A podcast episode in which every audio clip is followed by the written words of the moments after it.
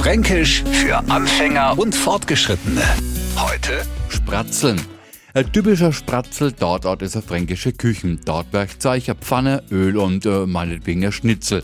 Trifft jetzt ein Schnitzel aufs heiße Öl, dann fängt es Spratzeln an. Und das macht uns zweimal Fuchsteufelswild, weil uns erst das heiße Fett die Hände verbrennt und noch hat auch noch die ganze Herdplatten versaut hat.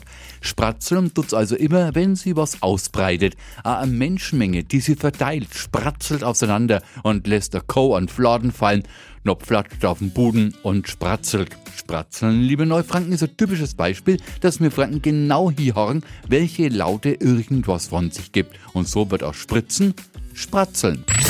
Fränkisch für Anfänger und Fortgeschrittene. Morgen früh eine neue Ausgabe.